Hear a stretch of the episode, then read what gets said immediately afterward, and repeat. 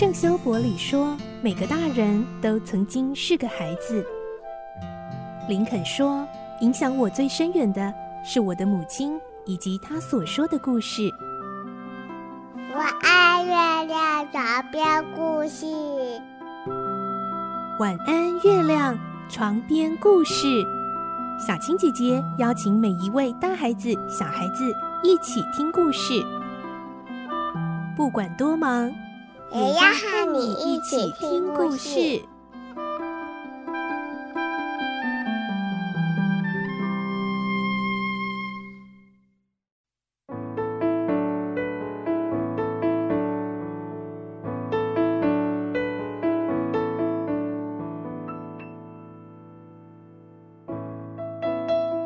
晚安，和我们一起听故事。我是小青姐姐，我们继续来听小飞侠的故事。今天是第八集，我们会听到温蒂决定要带着两个弟弟约翰和麦克一起跟彼得去空空岛，而彼得说大家都必须跟他一样用飞的方式才能到哦。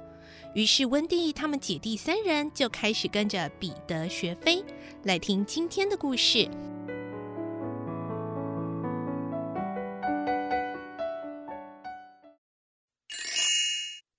小飞侠第八集，飞吧，宝贝！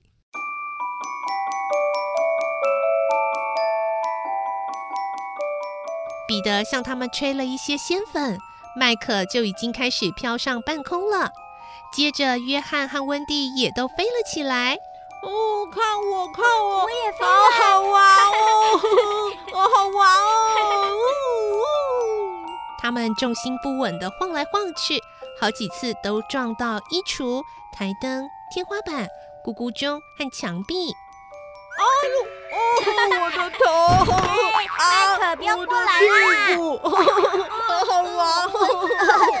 啊，屁股撞到了啦！他们边叫边愉快的挥动双手，这种会飞的感觉实在太美妙了。叮铃钟儿冲出浴室。看到彼得正好心的扶住温蒂，不禁气得两眼冒火，叮当乱响，吓得彼得赶紧松手。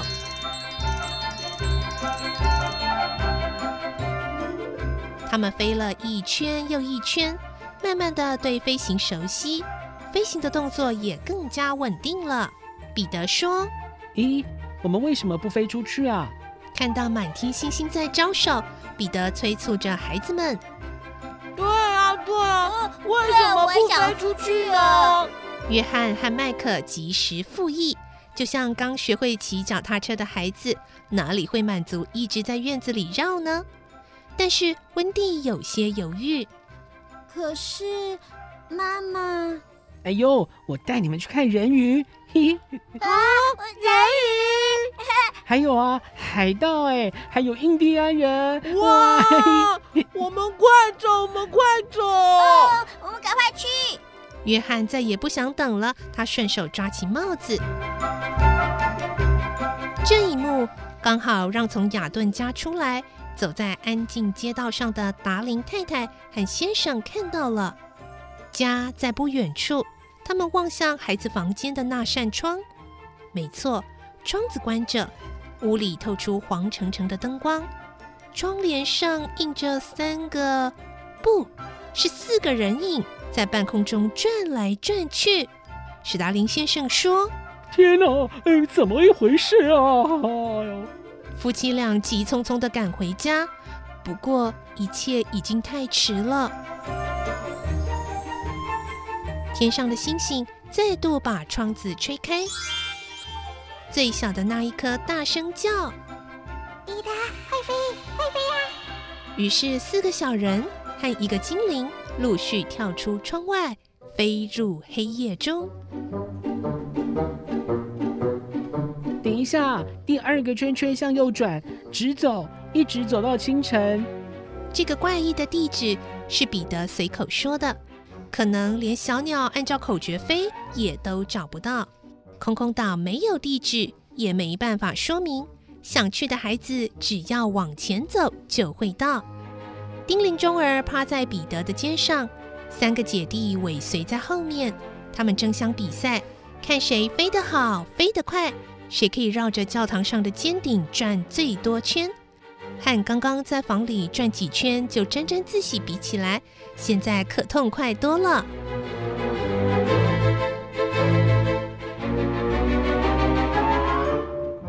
他们有时穿过黑暗，有时穿过光明，有时炎热，有时寒冷，有时飞过高山，有时飞过海洋。没有人知道确实飞了多久。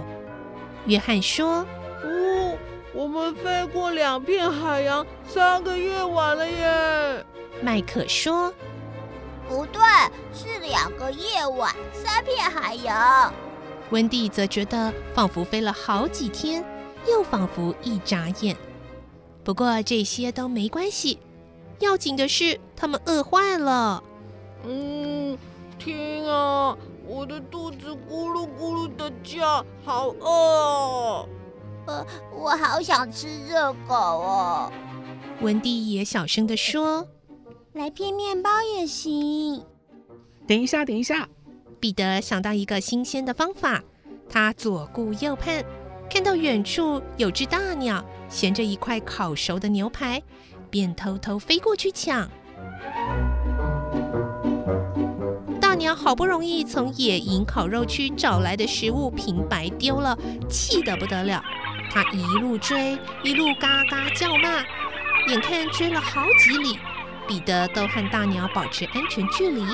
才不得不宣告放弃，掉头回营地另找目标。哇嘿！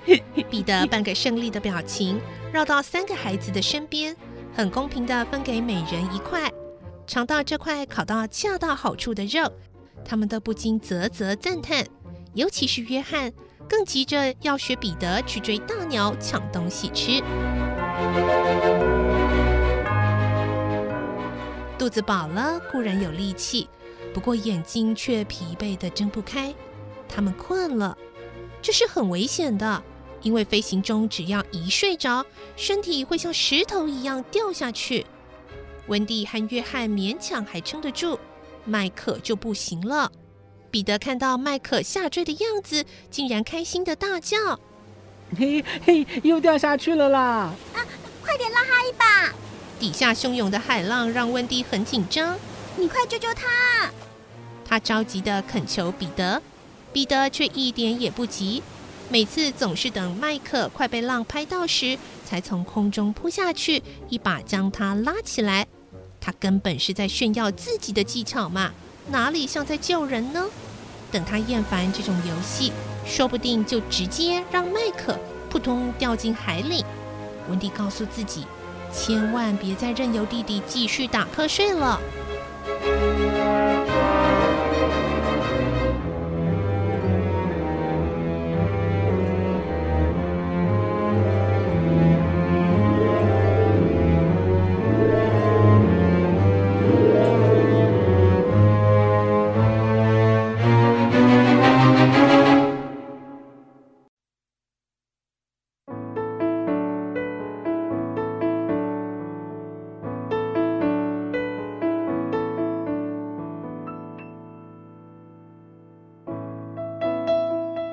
这个星期小飞侠的故事就先听到这里了，下个礼拜再继续来听，到底他们到了空空岛上还会遇到哪些精彩冒险的事情呢？